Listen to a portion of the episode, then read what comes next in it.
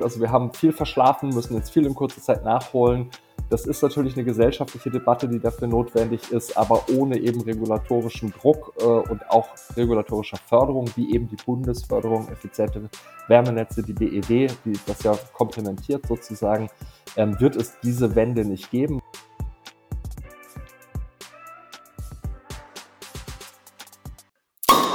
Boah, das hat hier richtig geschallert in diesem herrlichen Raum. Vollgas. Herzlich willkommen zu Folge 91 des Empower Podcasts. Heute zum Thema grüne digitale Wärmenetze. Wärmenetze sind ja aktuell einfach ein extrem politisches und auch extrem wichtiges Thema. Ganz aktuell zum Zeitpunkt der Aufnahme war gestern der Fernwärmegipfel, ist insgesamt dann jetzt zum Ausstrahlungstermin circa drei Wochen her. Das heißt, auch in der politischen Ebene ist dieses Thema Wärmenetze einfach total präsent und generell ja auch das Thema Wärmewende. Also wir hatten ja jetzt auch aktuell noch in der Diskussion die Novelle vom GEG. E da werden wir dann auch, wenn diese Folge rausgestrahlt ist, also rausgekommen ist, wissen, ob das noch gepasst hat vor der Sommerpause, ob das noch dann äh, tatsächlich verabschiedet wurde. Und dann auch noch das Thema Wärmeplanungsgesetz. Also in diesem Wärmebereich ist einfach gerade extrem viel unterwegs. Da gibt es ganz, ganz viele Entwicklungen. Und wir wollen heute eben so ganz spezifisch nochmal ein bisschen auf dieses Thema Wärmenetze eingehen. Wir haben da vor, oh, ich glaube jetzt fast zwei Jahren schon mal eine Folge dazu gemacht, aber eben eher so generell über Folge 15. 15, ja 15, das ist echt schon lang her. Also 91, das ist schon richtig lange her. Und wir wollen heute eben so ein bisschen drüber sprechen, wie schaffen wir denn eigentlich den Weg zu grünen und digitalen Wärmenetzen? Es ist so, dass wir insgesamt circa 15 Prozent der Wohneinheiten in Deutschland an Wärmenetze angeschlossen haben. Das sind ja so um die 6 Millionen Wohnungen. Und gestern auf dem Fernwärmegipfel wurde auch entschieden oder beziehungsweise beschlossen, dass es bis 2045 circa 18 Millionen werden sollen, also eine Verdreifachung. Und was ich noch ganz spannend fand, ist dieses Ziel, dass bis 2030 50 Prozent der Fernwärme grün erneuerbar werden soll. Und da muss man sich natürlich ein bisschen angucken, wo stehen wir aktuell. Aktuell sind wir bei circa 20 Prozent erneuerbar. Das heißt, da ist jetzt noch richtig viel zu tun in den nächsten immer, sechs Jahren, um da nochmal diese 30 Prozentpunkte dann dazu zu bekommen in der Fernwärme. Das zeigt also, es ist ein riesengroßes Thema, einfach auch ein großes ähm, Diskussionsthema auch in der Politik. Und deswegen freuen wir uns ganz besonders, dass wir da heute drüber sprechen dürfen. Wir haben uns dafür natürlich wieder zwei Gäste eingeladen, die sich sehr gut mit diesem Thema auskennen. Einer von denen kennt ihr schon. Er war bei McKinsey, war langjähriger Vorstand der DNF und auch in der Rolle hatten wir ihn tatsächlich nämlich schon im Podcast in Folge 5. Nee, es war nicht 50, es war 49 oder so, ne? Ja. Also war ganz knapp quasi vor der, ähm, vor der 50. Folge. Er ist jetzt Geschäftsführer von, von Calvin Green, die sich eben genau mit diesem Thema beschäftigen, also digitale und grüne Wärmenetze. Deswegen herzlich willkommen bei uns im Podcast, Martin Bornhold. Ja, moin, Dankeschön, freue mich. Und als zweiten Gast haben wir uns noch einen Projektleiter bzw. Projektmanager der Impact GmbH eingeladen, die eben auch sehr viel zusammenarbeiten mit Martin und mit Calvin Green. Er war davor Projektleiter bei IWN Innovative Wärmenetze GmbH, kennt sich eben auch mit diesem Wärmenetz-Thema sehr gut aus, hat da viele Erfahrungen, jetzt auch gerade mit dem neuen Förderprogramm mit der Bundesförderung effiziente Wärmenetze. Und deswegen auch schön, dass du da bist bei uns im Podcast. Herzlich willkommen, lieber Jonathan Petter. Vielen Dank für die Einladung. Und wie ich es ja schon gesagt habe, Thema heute soll ein bisschen sein, also ja, welche Rolle spielen eigentlich Wärmenetze? Welche Lösungen gibt es denn dafür, um jetzt diese grüne digitale Wärmenetze dann auch zu erreichen? Dann ganz speziell, Jonathan, haben wir dich ja eingeladen, noch ein bisschen für Praxisbeispiele. Also wie sieht das Ganze in der Praxis aus? Wie soll man da vorgehen? Und am Ende natürlich noch so ein Blick in die Zukunft. Aber bevor wir jetzt dann thematisch reinstarten. Wollt ihr euch noch mal kurz ein bisschen vorstellen? Wo kommt ihr her? Was habt ihr gemacht? Ich habe es ja schon ein bisschen erläutert, aber warum interessiert euch jetzt dieses Thema der Wärmenetze? Martin, möchtest du vielleicht mal kurz anfangen? Ähm, ja, voll gerne. Äh, äh, du hast es, hast es ja schon sehr gut vorgestellt. Ähm, ich äh, habe die letzten 13 Jahre äh, damit verbracht, die DNF, also die Deutsche Unternehmensinitiative Energieeffizienz, auf und auszubauen. Und äh, da haben wir uns natürlich sehr viel mit dem ganzen Thema Energieeffizienz und da natürlich auch innerhalb der Energieeffizienz sehr stark auch mit dem ganzen Thema Wärme auseinandergesetzt.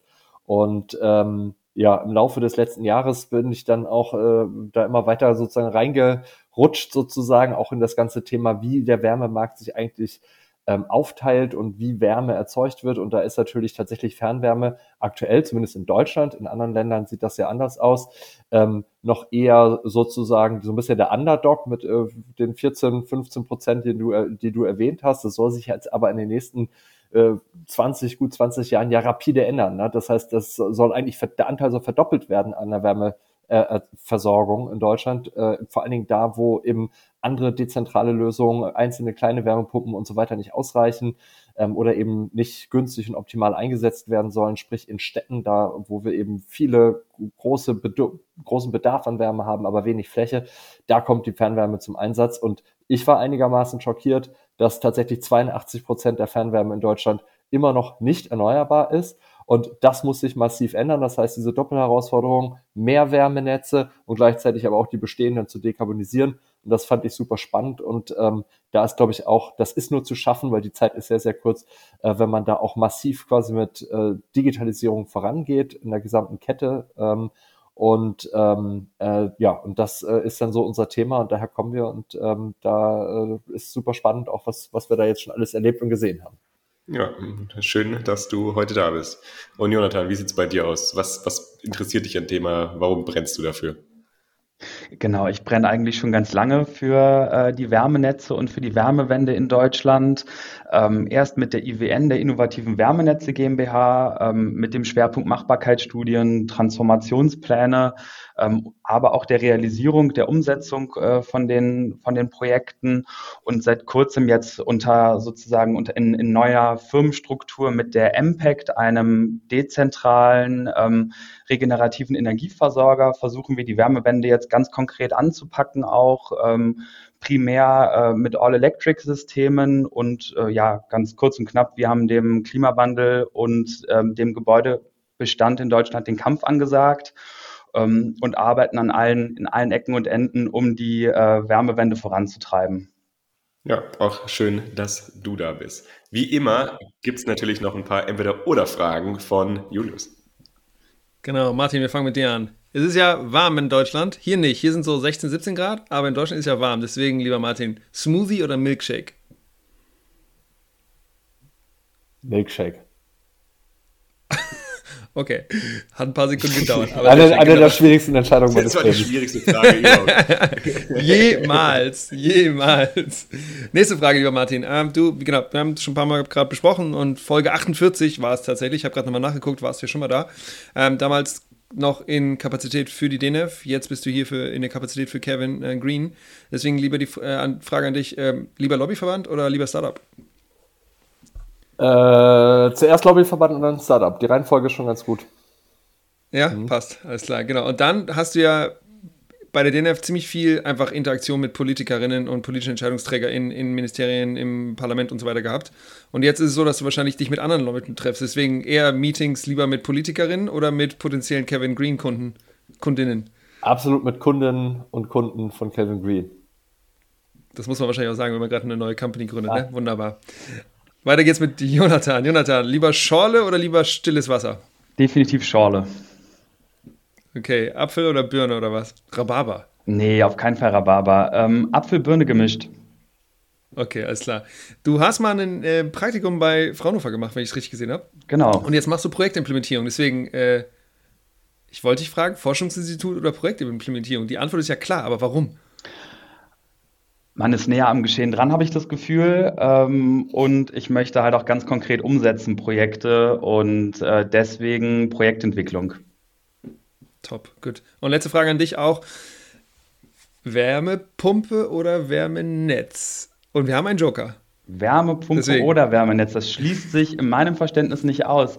Am besten die Kombination aus beidem. Genau, ihr habt ja eben auch schon gesagt, All Electric. Ähm, Genau, da können wir, kommen wir vielleicht auch gleich noch zu. Deswegen wollen wir starten mit dem Inhaltlichen. Lieber Martin, magst du uns das große Bild einmal malen? Wo, wo sind wir gerade in der Wärmewende und was sind die großen Herausforderungen? Oh ja, wie viel, Spezifisch wie, natürlich mit Wärmenetze wie viel, also, aber du musst aufpassen, ne? der redet und lang. Wie viel Zeit haben okay, wir? Okay, wir werden dich unterbrechen, Martin. okay, ich versuch's mal äh, äh, ganz, ganz, ganz global galaktisch, aber trotzdem äh, informativ äh, darzustellen. Also, ähm, beim ganzen Thema Wärmewende äh, ist es so. Wärme macht ja ähm, mehr von der, von der Energiemenge, die verbraucht wird und auch von den CO2-Emissionen äh, mehr aus als der Stromsektor. Und wir haben uns aber die letzten, sagen wir, 30 Jahre äh, fast nur auf, auf die auf Solar- und Windenergie und auf den Stromsektor fokussiert, haben auch gute Fortschritte gemacht. Aber tatsächlich das ganze Thema Wärme war immer ein bisschen komplizierter, ein bisschen schwieriger aus verschiedenen Gründen. Das haben wir einfach verschlafen. Ja, das heißt, da sind wir mit den Emissionen fast nicht runtergekommen. Ähm, da hat man sich auf dem günstigen, billigen äh, Gas aus Russland ausgeruht und hat gesagt, ja, äh, sozusagen, das äh, ist gerade so bequem, es ist so günstig, äh, es ist auch relativ komplexer sozusagen tatsächlich den Wärmesektor zu dekarbonisieren und deswegen hat man das jetzt verschlafen. Ähm, eben mit der Konsequenz, hatte ich ja eingangs schon gesagt, auch natürlich, dass die Wärmenetze ähm, bei weitem nicht da sind, wo sie heute sein müssten und wie, wo sie sein könnten, was ja zum Beispiel andere Länder wie eben Dänemark oder die skandinavischen Länder zeigen, die halt viel, viel weiter schon sind bei der Dekarbonisierung im Wärmesektor insgesamt, aber vor allen Dingen auch bei den Wärmenetzen, die dort auch eine viel größere Rolle in der Wärmeversorgung spielen. Und ähm, das äh, ist jetzt eben die große Herausforderung und das hat zum Glück auch die Bundesregierung erkannt. Ähm, man sieht ja auch, ähm, hat jetzt eben sehr starken Fokus mit dem GEG, e dem Gebäudeenergiegesetz, was ihr schon erwähnt habt, und mit dem Gesetz zur kommunalen Wärmeplanung oder Wärmeplanungsgesetz jetzt ja schon mal zwei Regulatorien auf den Weg gebracht, äh, die genau diese Versäumnisse jetzt aufholen sollen. Und wie immer, äh, wenn man halt jetzt ganz schnell ganz viel verändern will, dann stößt das natürlich auch, das sieht man in der Medien, äh, Reaktionen und in den, äh, ja, in den gesellschaftlichen Reaktionen natürlich auch erstmal so auf Irritation oder auf Gegenwehr äh, quasi. Aber ich glaube, wir kommen da nicht drum rum. Ja, das ist noch so das politische Herz, das in mir schlägt, weil es auch klar ist, wir brauchen einen politischen Rahmen, wir brauchen da einen regulatorischen und einen Förderrahmen, äh, der dafür sorgt, dass wir eben jetzt in die erneuerbare Wärme zunehmend reinkommen und da auch schnell reinkommen. Und ähm, Genau, und innerhalb eben dieser Wärmeversorgung äh, ist es eben so, dass Wärmenetze immer da besonders gut sind, wo eben die einzelnen Gebäude sozusagen schwer erneuerbar versorgt werden können. Da spielen Wärmenetze dann eine große Rolle, weil man da äh, dann eben zum Beispiel so ein bisschen außerhalb oder in einer großen Energiezentrale einmal zentral die erneuerbare Wärme äh, produziert und äh, die dann äh, übers Netz dann zu jedem nach Hause bringt, äh, was natürlich auch jetzt durch diese ganze Regulierung auch forciert werden soll, dass wir eben deutlich mehr auf Wärmenetze bekommen. Und ähm, genau, und das ist vielleicht so mal so ganz grob der Einflug. Also wir haben viel verschlafen, müssen jetzt viel in kurzer Zeit nachholen. Das ist natürlich eine gesellschaftliche Debatte, die dafür notwendig ist, aber ohne eben regulatorischen Druck äh, und auch regulatorischer Förderung, wie eben die Bundesförderung, effiziente Wärmenetze, die BEW, die das ja komplementiert sozusagen, ähm, wird es diese Wende nicht geben. Deswegen sind wir da auch ganz froh, dass da gestern beim Wärmegipfel mit Robert Habeck und, und Clara Geiwitz äh, und eben vielen Akteuren in dem Bereich auch eine gemeinsame Erklärung verfasst wurde, dass äh, Fernwärme da jetzt und Wärmenetze insgesamt eben eine deutlich größere Rolle spielen und dass die vorangetrieben werden sollen und dass also der Ausbau und die Dekarbonisierung gleichzeitig. Das ist ein hartes Stück, das passiert nicht von alleine. Wir nehmen immer gerne so das Bild sozusagen, wenn wir sagen, ne, wir haben heute ist schlecht, äh, aber künftig 2045 ist die Wärme erneuerbar, dann ist das immer so ein Bergsteiger, der oben auf dem Gipfel steht und der hat wahrscheinlich einen sehr, sehr anstrengenden Anstieg hinter sich gehabt, weil es eben kein Selbstläufer ist. Es ist eben äh, auch, ne, äh, gerade wenn man das in so kurzer Zeit machen soll, es ist schon anstrengend, aber der Ausblick lohnt sich auf jeden Fall.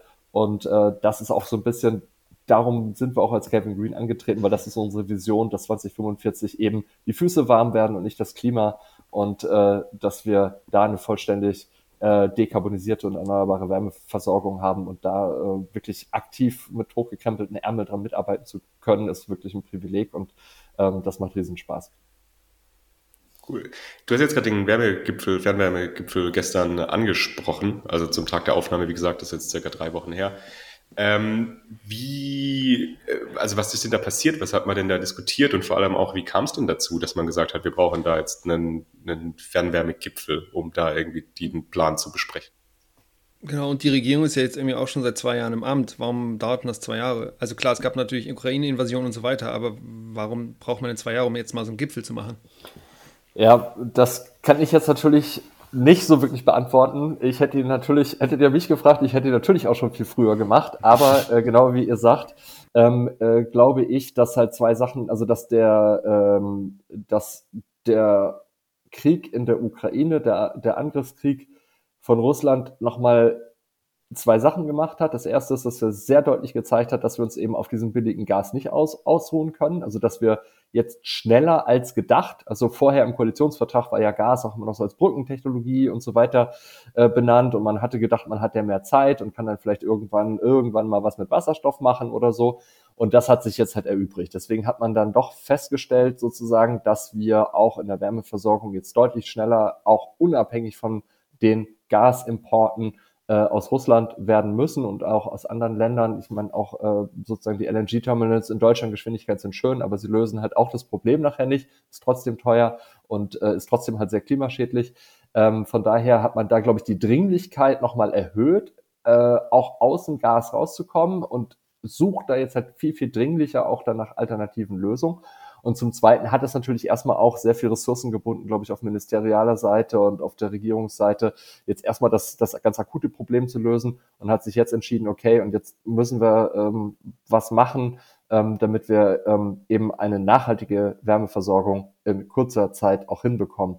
Und was besprochen wurde, äh, so ein bisschen aus dem Nähkästchen geplaudert, was ich persönlich sehr spannend fand, war, dass es eigentlich der Einstieg damit war, dass äh, tatsächlich der Leiter der dänischen Energieagentur erzählt hat, wie man es in Dänemark geschafft hat, heute schon bei 75 Prozent erneuerbarer Wärme äh, in den Wärmenetzen zu sein und 65 Prozent der Haushalte angeschlossen zu haben. Also fast einmal genau umgekehrt wie in Deutschland. Ähm, und da sind viele spannende Erkenntnisse bei rausgekommen. Im Kern äh, der Regulierungsrahmen stabil ist total wichtig, dass das so passiert. Und das Zweite ist, dass man eben äh, auch Verbrauchervertrauen schafft, dass man Transparenz schafft und da quasi alle auch mitnimmt in diesem Prozess.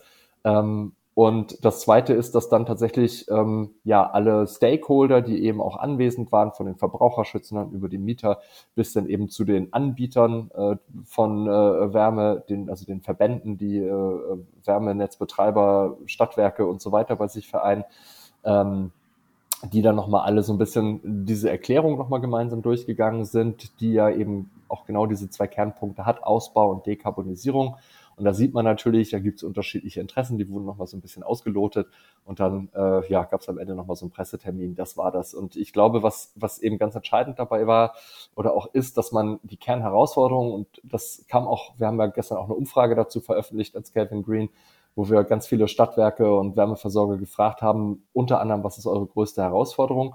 Und die größte Herausforderung ist, und das, glaube ich, muss man halt tatsächlich sehr ehrlich sein und auch sagen, dass eben künftig grüne Wärme, egal wo sie herkommt, wird nicht so billig sein, wie wir es aus der Vergangenheit gewohnt sind, wo wir einfach billiges Erdgas durch 40 Jahre alte Gaskessel geschoben haben, ähm, äh, das war eben sozusagen, das ist die alte Welt und damit jetzt um, einen Umgang zu finden, also da, äh, dass, dass diese Wirtschaftlichkeit, dass man trotzdem faire Preise anbieten kann, dass es bezahlbar bleibt, die Wärme, das ist, glaube ich, die größte Herausforderung, auch für die Versorger, die ja auch einen Versorgungsauftrag haben und ja auch ihren Kunden das möglichst günstig anbieten wollen, diese Wärme. Und da gab, hat sich auch so ein bisschen abgezeichnet, es gibt letztendlich da zwei große Hebel, um das zu bewerkstelligen. Das erste ist, es muss, gerade jetzt auch am Anfang, weil sehr viele Investitionen dafür nötig sind, die ja irgendwie bezahlt werden müssen, da muss es eben diese Förderung geben, die es ja auch schon gibt, aber die eben ausläuft irgendwann und wo man nicht genau weiß, kriegt man das dann oder nicht, die zu verstetigen, um halt einen gewissen Anteil dieser Investitionen, die nötig sind, dass man die nicht auf den Kunden umwälzt, sondern dass man die halt sozusagen sozialisiert und vom Staat erstattet bekommt. Und das zweite ist das ganz große Thema tatsächlich Digitalisierung, weil künftige Wärmenetze halt viel komplexer sind, weil es eben viel mehr kleine Erzeuger oder auch dann mehrere Wärmepumpen, mehrere Wärmespeicher und so weiter gibt. Und diese ähm, komplexeren Wärmenetze ähm, äh, dann auch so zu managen, dass sie eben kostenoptimal laufen, dass die Wärmepumpe dann anspringt, wenn der Strom gerade billig ist, wenn wir viel Strom haben und dass sie ausgeschaltet wird und der Speicher zum Beispiel anläuft, wenn gerade wenig Strom da ist. Ähm, diese ganzen äh, Aspekte zum Beispiel in der intelligenten Steuerung ähm, ist eben auch ganz entscheidend, um wirtschaftlich das auch anbieten zu können und bezahlbar anbieten zu können. Und du hast jetzt diese Wirtschaftlichkeit auch angesprochen und wir wollen ja die grüne Fernwärme erreichen. Vielleicht müssen wir ganz kurz einmal so ein bisschen einordnen, welche Optionen haben wir denn eigentlich, um jetzt grüne Wärme bereitzustellen in, in Wärmenetzen? Ich darf, darf, darf ich darf tatsächlich noch eine Frage vorher stellen, weil Martin, Martin sag nochmal, wenn wir über Wärmenetze sprechen, da gibt es ja tausend Arten von verschiedenen Wärmenetzen. Kannst du mal sagen, wo fängt denn eigentlich Wärmenetze an? Also ist Wärmenetz, wenn ich zwei Häuser zusammenstelle, ist das schon ein Wärmenetz oder brauche ich dafür eine Siedlung? Oder in großen Städten sind ja teilweise Zehntausende Haushalte vielleicht auch damit an, an, ähm, ähm, angebunden. Deswegen kannst du einmal sagen, was sind Wärmenetze eigentlich? Und dann gehen wir zu dieser Frage zu Markus, welche Möglichkeiten gibt es, Wärmenetze grün zu versorgen? Klar, sehr gerne. Wärmenetze in der aktuellen, früher hat man ja nochmal unterschieden zwischen Fernwärmenetzen und Nahwärmenetzen. Heute spricht man nur noch von Wärmenetzen. Und es gibt da eine Legaldefinition, die sich jetzt quasi so langsam durchsetzt, ja, also die eben vom Regulierer vorgegeben wird. Und der sagt, ein Wärmenetz ist es dann, wenn mindestens 16 Gebäude oder mehr als 16 Gebäude oder mehr als 100 Wohneinheiten angeschlossen sind an ein Netz alles, was drunter ist, ist dann ein sogenanntes Gebäudenetz. Das ist dann äh, eben sozusagen eine Nummer kleiner. Und ähm, genau, das, äh, das definiert im Grunde genommen Wärmenetze. Danke dir. Okay, und jetzt, wenn wir quasi wissen, was ein Wärmenetz ist, wie kriegen wir jetzt so ein Wärmenetz grün? Also welche Optionen haben wir denn eigentlich, um, um jetzt quasi grüne Wärme bereitzustellen? Ja, ähm, grüne Wärme äh, in die Netze reinzubekommen, ist äh, eigentlich leicht, aber gleichzeitig auch relativ schwierig. Ähm, das ist übrigens auch bei der Umfrage rausgekommen, dass das eine mit der kerntechnischen Herausforderung ist, halt die richtigen äh, und verfügbaren Wärmequellen zu finden. Das ist ein bisschen Detektivarbeit. Was hat man zur Verfügung? Ähm, ganz grob kann man sagen, ähm, man kann natürlich weiterhin Dinge verbrennen. Dann sollten es aber eben nicht mehr fossile Energieträger sein, die man verbrennt, sondern äh, zum Beispiel Biomasse, feste Biomasse, das sind Hackschnitzel, also so alte Baumreste, die man quasi entweder verbrennt oder daraus Gas macht und das dann verbrennt, äh, in optimalerweise Blockheizkraftwerken, wo dann auch gleichzeitig noch Strom erzeugt wird. Ähm, Biogas, Biomethan, solche Sachen, das will man aber natürlich jetzt nicht ausufern lassen, weil auch Biomasse nicht unendlich verfügbar ist. Deswegen gibt es auch bestimmte Grenzen, die zum Beispiel diese Förderung auch setzt. Und dann, und das ist, glaube ich, der, der, das neue Ding, ähm, wo man auch noch gar nicht so viel Erfahrung in Deutschland mit hat, äh, das ganze Thema Wärmepumpe, also elektrisch erzeugte Wärme, ähm, ist es im Grunde genommen.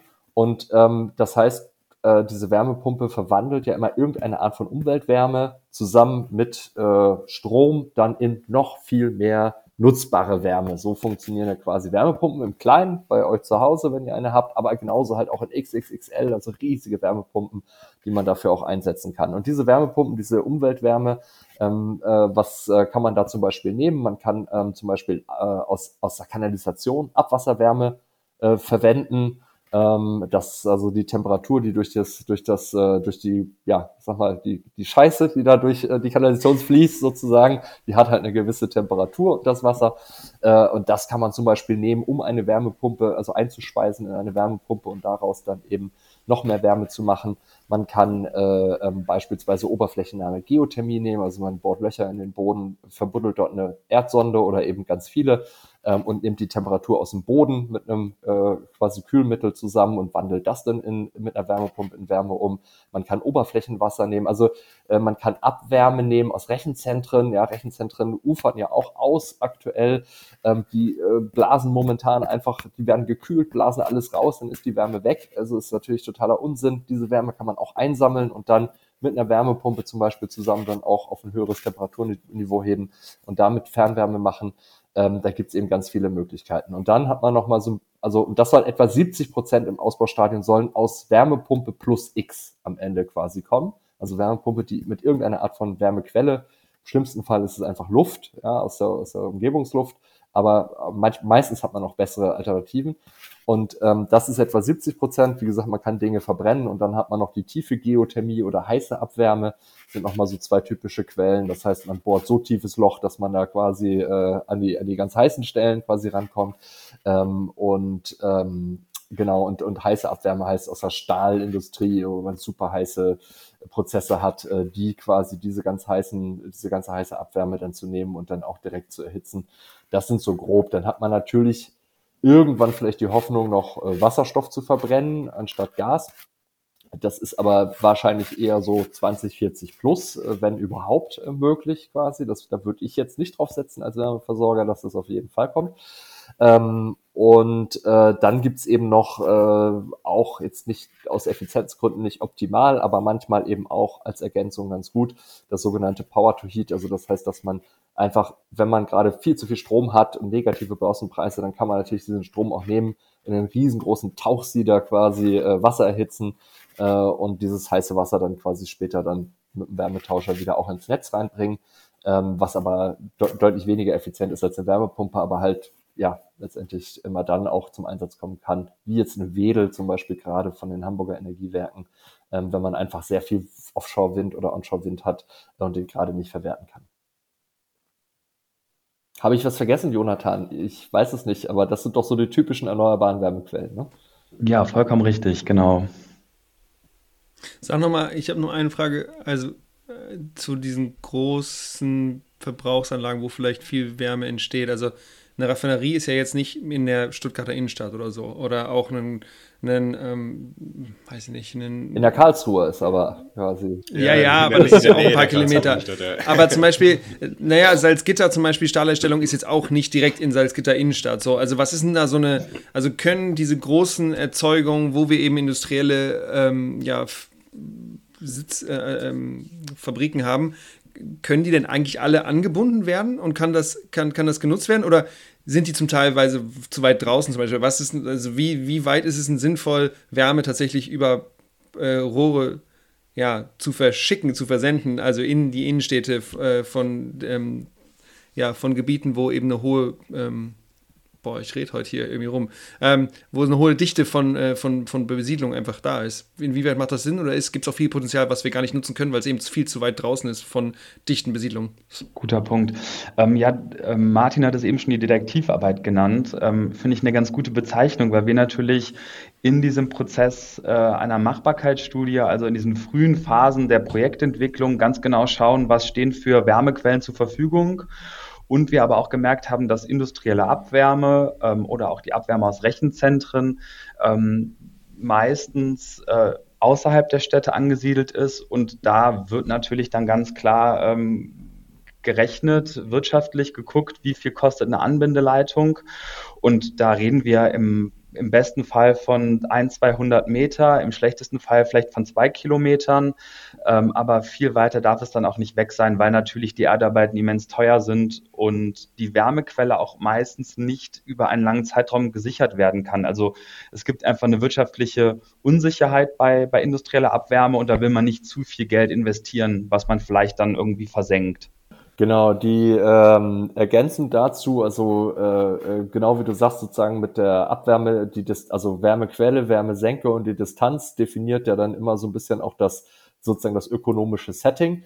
Und ähm, es kann in Einzelfällen eben Sinn machen, eine längere Distanz mit einer Wärmeleitung zu überwinden, wenn wir eine super ergiebige Wärmequelle haben, die super zuverlässig ist. Also häufig ist es zum Beispiel bei der thermischen Abfallbehandlung so, also Müllverbrennung, die ist ja auch meistens ein bisschen außerhalb, aber da entsteht so viel Wärme und die ist so sicher, weil die Müllverbrennung wird auch in 40 Jahren noch dastehen. Da lohnen sich dann längere Leitungen in die Innenstadt rein, wo dann die Wärme verbraucht wird.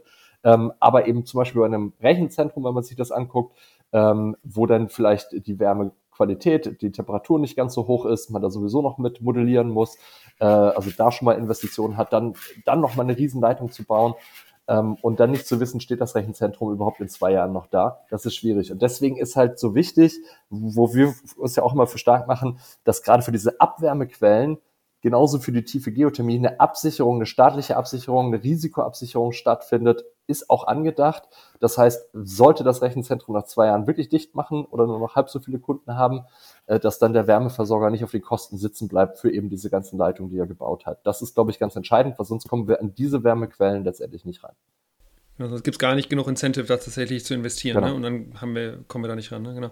Jetzt heißt die Folge ja nicht nur grüne Wärmenetze, sondern auch digitale Wärmenetze. Und wir sind ja in einem Jahrzehnt gefühlt der Digitalisierung. Alles wird digitalisiert und es wurde immer gesagt, Wärme ist jetzt irgendwie so ein Gebiet, da einfach, da ist noch nicht viel digitalisiert. Deswegen die Frage, was, was, wo sind denn da eigentlich Bedarfe, wenn wir Wärmenetze jetzt ja, grün versorgen wollen oder wenn wir neue Wärmenetze bauen, die jetzt grün versorgt werden sollen. Wo sind denn da Digitalisierungsbedarfe eigentlich oder wo kann Digitalisierung denn eigentlich einen Beitrag leisten, damit die, diese Prozesse vielleicht schneller funktionieren oder dass einfach den BetreiberInnen oder den KonsumentInnen da ja, ähm, Daten zur Verfügung gestellt werden, die sie, die irgendwie nutzbar oder sinnvoll sind für diese Zielgruppen. Mhm, genau. Ähm, da würde ich mal so ein bisschen einsteigen ähm, an der Stelle, weil das ist ja genau unser Thema. Ich glaube, ähm, äh, bei, bei allem sozusagen, was jetzt beim Thema Wärmenetztransformation passiert, einschließlich eben auch der neuen Wärmenetze, kann Digitalisierung helfen, ähm, diese Transformation zum einen zu beschleunigen, schneller zu machen, Zeit zu sparen, ähm, Ärger zu sparen, Fehler zu vermeiden. Das ist das Zweite. Und das Dritte ist, ähm, weil man eben Standards quasi schafft und Lerneffekte in der Software hat sozusagen. Komme ich auch gleich mal zu, warum das wichtig ist. Und das Dritte ist ähm, vor allen Dingen nachher die richtigen Investitionsentscheidungen zu treffen, äh, und dann eben den Betrieb eben so optimal wie möglich zu machen. Das heißt, dass man ähm, äh, quasi tatsächlich immer dann, ähm, zum Beispiel, wenn wir jetzt über Wärmepumpen sprechen, ähm, die dann anschaltet, die Großwärmepumpe, wenn der Strom billig ist und sie abschaltet und vielleicht den Speicher oder eben die zweite Wärmequelle nutzt, die Solarthermie nutzt oder wie auch immer, ähm, wenn eben der Strom gerade teuer ist, mal als ein Beispiel, ja, weil dann, dann äh, sinken die Kosten für den Betrieb dieses Netzes und dann sinken auch für den Kunden am Ende nachher die Kosten. Also, äh, weil das wird ja, muss ja irgendwie bezahlt werden letztendlich. Auch ein, auch ein Stadtwerk, selbst wenn es im Eigenbetrieb ist, muss ja, darf ja nicht mehr Geld ausgeben, als sie einnehmen. Und deswegen in diesem gesamten Prozess sehen wir halt wirklich dann von der Planung, äh, die Planungsoptimierung, dort schneller zu werden, ähm, dann in der Implementierung, in der Simulierung solcher künftigen Wärmenetze, ähm, auch die optimale CapEx, also die optimale Investition sozusagen äh, dann rauszufinden, ähm, Sachen nicht überzudimensionieren, äh, vorher schon mal zu wissen, wie das künftige Netz laufen wird, um dann auch zu wissen, ob das optimal laufen kann.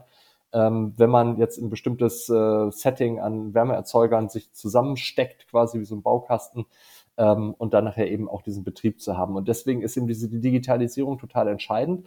Und auch diesen Lerneffekt muss man nochmal einbringen.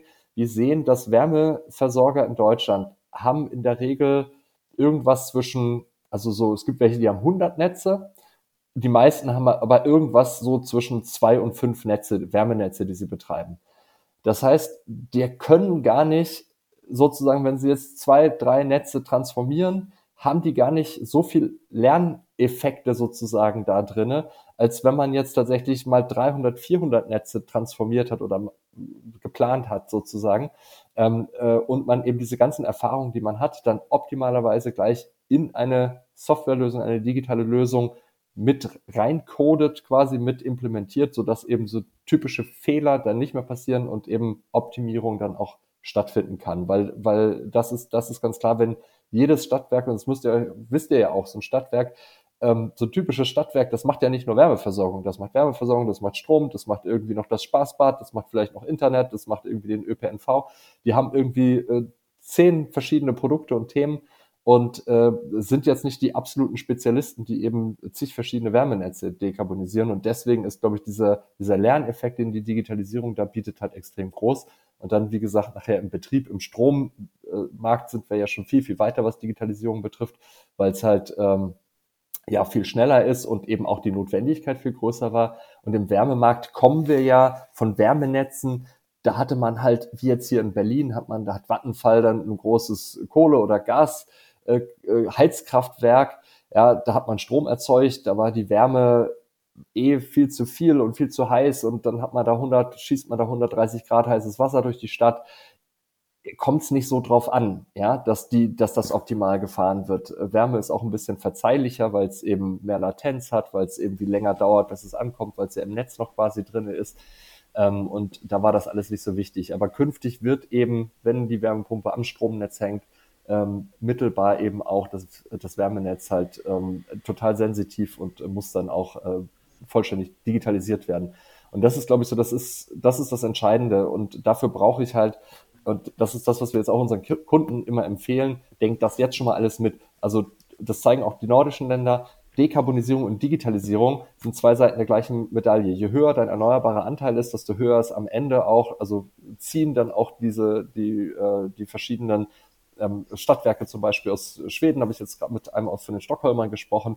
Natürlich wissen die, sobald die äh, einen höheren Anteil Erneuerbare haben, müssen sie auch sozusagen viel bessere Datengrundlage haben, viel sensitiver steuern, brauchen viel mehr Digitalisierung. Und die, die jetzt am Anfang stehen in Deutschland, die Stadtwerke, denen empfehlen wir, denkt das immer gleich mit. Das heißt, baut das alles so aus, dass ihr gute Mess- und Steuer- und Regelungstechnik verbaut, ähm, dass das von den Hausübergabestationen, also den, den Anschlüssen, die im Keller so stehen, dass die eben auch gleich Daten regelmäßig rübersenden an die Zentrale ähm, und dass die Zentrale eben auch weiß, wo sind gerade meine Erzeuger, dass äh, da eben die auch digital steuerbar sind, dass sie ansteuerbar sind ähm, und dass man das eben gleich äh, sozusagen jetzt mitdenkt, wenn man eh neue Infrastruktur baut, ähm, dass man dann eben nochmal die zwei Cent mehr ausgibt und das eben vernünftig auch gleich digital aufsetzt. Wird es aber dadurch komplexer, dass es auch mehr Erzeugungsanlagen gibt oder wird es einfach nur durch die Erneuerbaren an sich komplexer? Also ist es so, dass man sagt, man hat jetzt halt nicht mehr nur ein, wie du gesagt hast, großes Kohlekraftwerk, wo dann die ganze Überschusswärme dann das Fernwärmenetz speist, sondern jetzt eben in Zukunft beispielsweise fünf Wärmepumpen, eine Geothermieanlage, vielleicht noch eine Abwärmequelle. Also Solarthermie. Solarthermie, genau. Also wird es dadurch komplex oder wird es einfach dadurch, dass auch fluktuierende erneuerbare Speicherprobleme, also was, was ist denn da diese, diese Haupt, Hauptherausforderung, warum das komplex ist? Beides. Also der Komplexitätstreiber, es gibt zwei Kernkomplexitäts- oder auch Kostentreiber. Das eine ist tatsächlich sozusagen, dass das, viel, das Wärme viel mehr am Strommarkt hängt in der Zukunft. Und das zweite ist, also in der Umfrage zum Beispiel kam raus, also momentan haben wir in der Regel in Wärmenetzen anderthalb Technologien drin. Meistens ist es, also korrigiere mich mal meistens ist es ein BHKW mit einem Gaskessel. Der Gaskessel macht dann ein bisschen Spitzenlast äh, und das BHKW macht Strom und eben dann die Wärme, je nachdem wie es gefahren wird. Das, das zu synchronisieren ist easy. Ähm, genau wie du aber sagst, wir haben eine Umfrage herausgefunden und gefragt, wie plant ihr eure künftigen Wärmenetze? Und da ist äh, rausgekommen, dass im Durchschnitt vier zusätzliche Wärmeerzeugungstechnologien geplant sind. Zu den zweien, die ja erstmal noch da sind, ja, die ja auch erstmal noch drinnen bleiben, ja.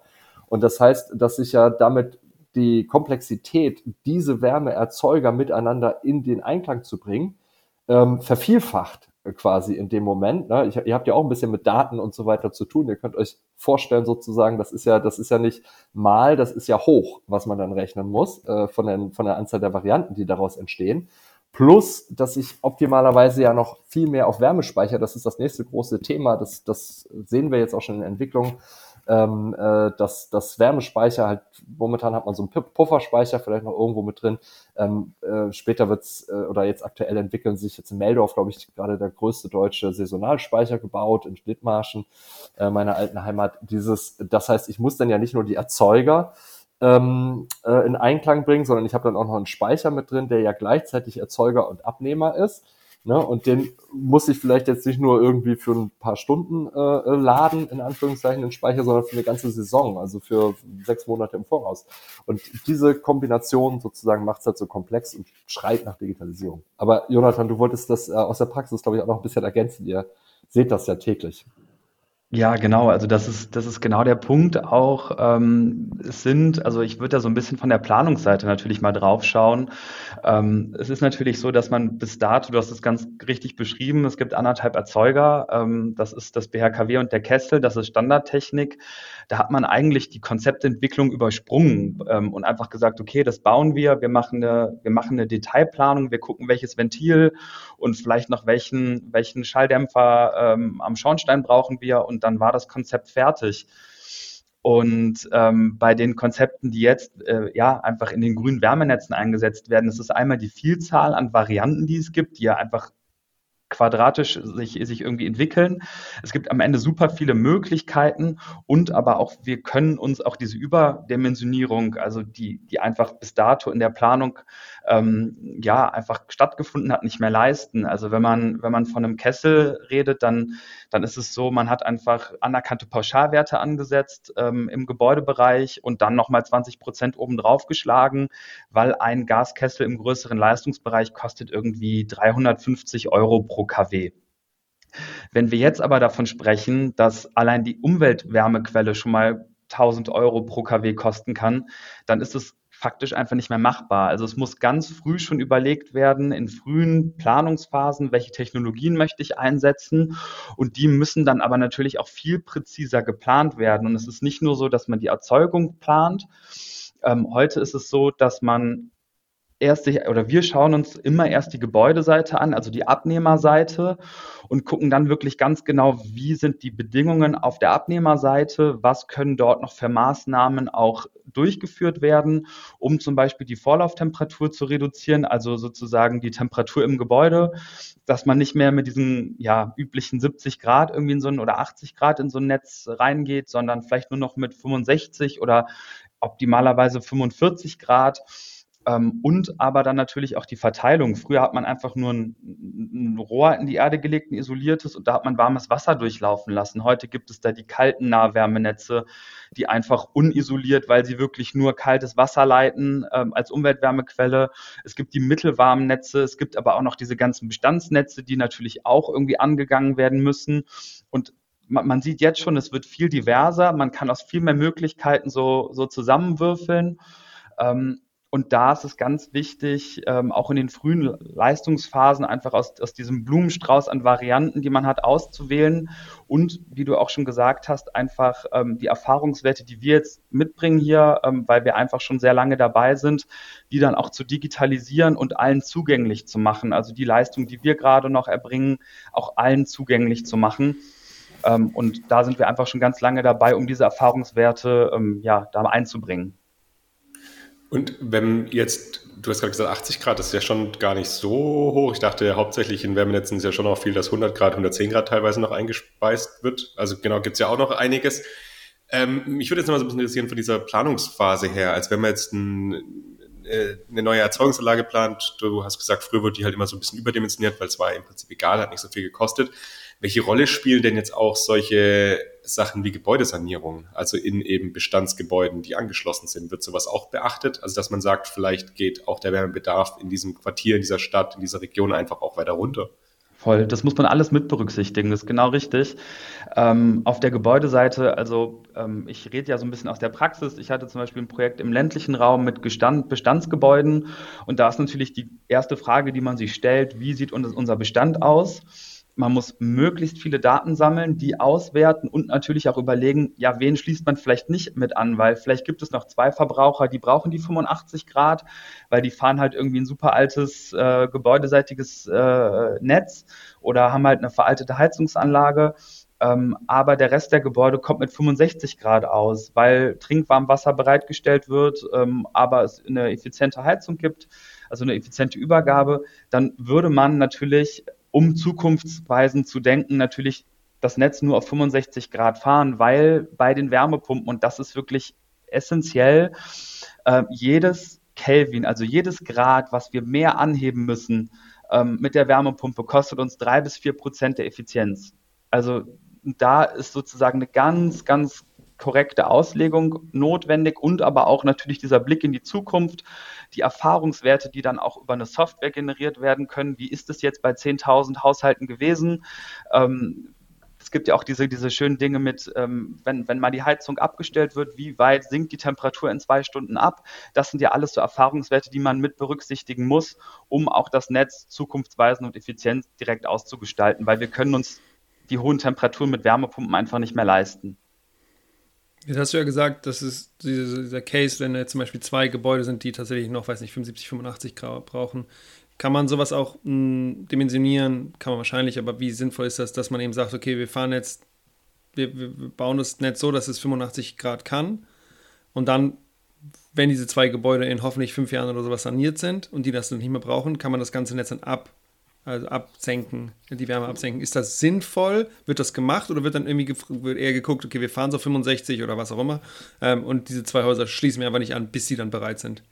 Es ist eher die zweite Variante. Also es ist eher so, dass wir, wir wollen ja noch weiter runter. Also wir würden die Anlage ja auf 65 Grad auslegen und sagen, aber wir wollen sie irgendwann bei 55 Grad haben. Ähm, und da ist es eher so, dass man sagt, man schließt dann bestimmte Abnehmer nicht, nicht an, um einfach die Effizienz zu gewährleisten, weil wir auch natürlich mit den Erzeugungstechnologien nur so einen Spielraum haben. Ja, ja. Vielleicht Sag nochmal, du hast eben Trink, äh, warm Wasser, nee, warm, was, warm Trinkwasser, hast das genau, gesagt? Genau, das ist. Wo, wo, wie warm muss das nochmal sein? Ich habe irgendwas Legionellen und so, irgendwas im Hinterkopf, aber kennst du das nochmal ganz kurz Ja, voll gerne. Da sind wir schon ganz schön tief in der Gebäudeseite unterwegs, aber ähm, kann ich gerne erklären. Also wir haben das Thema, dass wir gebäudeseitig, wenn wir auch Trinkwarmwasser, also zum Duschen und ähm, genau einfach im Haushalt, brauchen wir 65 Grad, um dieses Legionellen-Thema einzuhalten. Ähm, das ist so ganz klassisch in der Auslegung. Man kann aber auch mit Wohnungsstationen, dann hat man nochmal einen Wärmetauscher in der Wohnung, der kostet dann je, je Wohnung natürlich nochmal Geld, aber dann wird sozusagen eine Mindestmenge an Wasser nicht überschritten und dann können sich die Legionellen da drin nicht bilden. Das heißt, wenn man wirklich in jeder Wohnung diese kleine Übergabestation, die kommt in so einen kleinen Schrank rein, hat, ähm, dann kann man auch mit niedrigeren Temperaturen, 45 oder 50 Grad fahren. Ähm, um natürlich auch das ganze Netz damit signifikant zu entlasten und die Wärmepumpe, also die Effizienz wird wirklich signifikant besser, wenn wir auf diese 45 bis 55 Grad runtergehen. Und dann ist auch die Frage, heizt man lieber noch mit Strom dezentral nur für den Anteil des Trinkwarmwasser einfach noch nach in der Wohnung? Weil natürlich der Rest der Wärme, die Fußbodenheizung jetzt im Neubau zum Beispiel, die kommt durchaus mit 35 Grad zurecht. Und es ist einfach super schlecht, wenn wir jetzt über diese All-Electric-Systeme sprechen, dass wir dann wieder Temperatur abmischen einfach. Also wir, wir vernichten Wärme, wertvolle Exergie ähm, und das sollte man möglichst vermeiden und da kommen wir halt ins Spiel. Ich kann vielleicht noch ergänzen dazu, äh, Jonathan, wir haben ja auch äh, in, ich glaube, das darf ich sogar sagen, in Ahrensburg ähm, auch ein ähm, sag mal so, Vorkonzept jetzt entwickelt dafür, ähm, wo wir tatsächlich davon ausgehen zu sagen, hey, wir kommen mit, sagen wir mal, 55 Grad optimalerweise, wie es jetzt nachher am Ende genau rauskommt, wird man sehen. Äh, das bieten wir euch an, liebe Gebäudeeigentümer. Das nehmt, das könnt ihr nehmen und entweder ist euer Gebäude schon so weit saniert, gedämmt, habt eine Flächenheizung, habt elektrische Warmwasserzuheizung oder ähnliches ähm, dann seid ihr fein, dann habt ihr, dann kommt ihr mit dem 55 Grad super klar.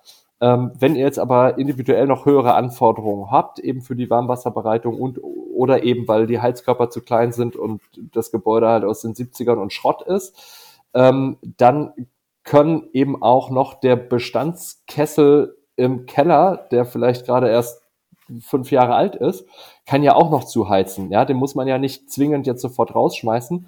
Und der äh, kommt dann halt in den kältesten Tagen äh, und dann für ein bisschen warm Wasser noch zum Einsatz und dann hat er noch mal irgendwie zehn Prozent oder 15 Prozent äh, da im Einsatz. Ähm, das ist eine Lösung. Also man kann da wirklich kreativ werden und man kann einfach auch sagen, und ich glaube, das ist das, was wir überall sehen, irgendwann bei den neuen Wärmenetzen, da werden die äh, Wärmenetzanbieter sagen, das ist die Maximaltemperatur, lieber Gebäudeeigentümer, komm damit klar und alles andere, was du mehr brauchst, musst du dir irgendwie dann noch selber zuheizen, wie auch immer.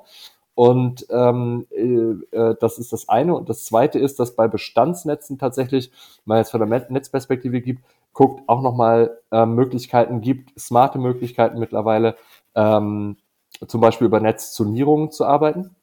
Dass man sagt, man hat ein Quartier, das ist überwiegend Neubau, das hat geringere Temperaturanforderungen. Da gehe ich dann zum Beispiel mit dem Rücklauf, mit der Rücklauftemperatur rein, die ist ja schon mal ein bisschen kälter. Oder ich mache eben eine, eine, eine, eine Übergabestation davor ähm, und äh, komme vielleicht insgesamt mit kälteren mit einer kälteren Temperatur rein und nur für dieses eine, sag mal, Altbau, äh, Quartier, was es vielleicht noch gibt, da habe ich noch mal eine zusätzliche Booster-Wärmepumpe drinne und heb dann diesen Teil noch mal ein bisschen an oder eben andersrum, ich habe ein Teil, das eben schon sehr gut ist äh, im Quartier, da muss ich gar nicht dann eben mit meinen 100, 120 Grad quasi reingehen, da kann ich dann mit dem Rücklauf reingehen oder eben beimischen, zusammenmischen und dann äh, habe ich da eben auch, ähm, ist der Rücklauf noch kälter, wenn er zurückkommt, ist auch immer gut, also diese Temperaturdifferenz zwischen das Wasser, was reingeht und das, was wieder zurückkommt, sollte möglichst auch eine große Temperaturdifferenz aufweisen ähm, um halt effizient zu laufen. Also solche Möglichkeiten gibt es auch im Netz sozusagen dann nochmal einzelne Zonen zum Beispiel einzurichten und die dann auch intelligent zu steuern. Aber auch da wieder Digitalisierung, Digitalisierung, ähm, Total. ohne das geht's nicht. Total, sehen wir auch so. Nee, und da merkt man natürlich auch alleine, dass wir auch jetzt über zentrale und dezentrale Erzeuger sprechen. Also und dann ja auch noch später über Prosuma, also sozusagen produzieren und nutzen. Also da merkt man auch einfach spätestens, wenn dann ein, ein, ein Gebäude auch noch im Sommer Wärme einspeist ins Netz, weil es Kälte macht, sind wir natürlich in so, einem, in so einer ganz wilden Kombination, die einfach extrem gut geregelt werden muss. Und da steigt und fällt die Effizienz eines ja, innovativen Wärmenetzes später mit natürlich. Ja, ihr habt jetzt schon diese Konzepte so ein bisschen vorgestellt. Wir haben ja Jonathan dich ja auch dabei, um nochmal so ein bisschen aus der Praxis zu berichten. Also die Konzepte für die Bestandsnetze, die, die gibt's ja dann auch schon, aber ist dir oder ist auch euch quasi schon, schon Fälle bekannt, in denen man tatsächlich so ein Bestandsnetz schon mal angegangen ist, um so einen Umbau voranzutreiben? Also wie schafft man das dann tatsächlich in der Praxis, das dann auch umzusetzen? Ähm, ganz klar, also es gibt, es gibt äh, Netze, auch Bestandsnetze, die sozusagen schon angegangen sind. Also ähm, redest du jetzt von Wärmenetzen oder redest du von gebäudeseitigen Themen? Nee, von Wärmenetzen. Von Wärmenetzen, genau. Also Transformationspläne, die auch schon, äh, ich war heute bei einem, eben, ich hatte eben einen Termin bei einem äh, Wärmenetzbetreiber, wo wir auch durch die Anlage gelaufen sind und auch gesehen haben, was die so machen. Ähm, da, also da sozusagen der, der größte Praxisbezug. Ähm, und die fangen natürlich ähm, auch an mit Biomasse. Ähm, was war dann noch? Ähm, es waren zwei Wärmepumpen verortet mit jeweils 1,5 MW. Ähm, natürlich hat man noch die, die, Übergangstechnologie äh, BHKW gesehen auch, aber da war zum Beispiel im Abgasstrom des BHKWs auch noch eine Wärmepumpe eingeschaltet, um da sozusagen die Wärme des Abgases auch nochmal wieder anzuheben. Jetzt ist es in dem Netz so gewesen, dass da auch noch 80 bis 110 Grad gefahren werden. Also all das sind sind natürlich Themen, die man mit berücksichtigen muss, aber da ist total viel im Gange im Moment. Ähm, die Transformationspläne ähm, häufen sich bei uns natürlich ähm, und da wird auch ganz viel angegangen. Ich habe auch mit dem BAFA letztens gesprochen, das ist vielleicht eine ganz interessante Information und habe die... Was ist das BAFA? Und Transformationsplan, das, das musst du alles nochmal kurz äh, erläutern. Gut, ja, genau, da war gerade ja, viel drin. ja, gerne. Nee, es gibt natürlich... Äh, es gibt zum einen die Machbarkeitsstudien. Wenn man ein neu, neues Netz plant, dann macht man eine Machbarkeitsstudie mit den ersten Konzeptionierungen, mit den ersten Leistungsphasen, ähm, um einfach zu gucken, äh, welches Konzept ist dort äh, technisch, ökonomisch und ökologisch sinnvoll.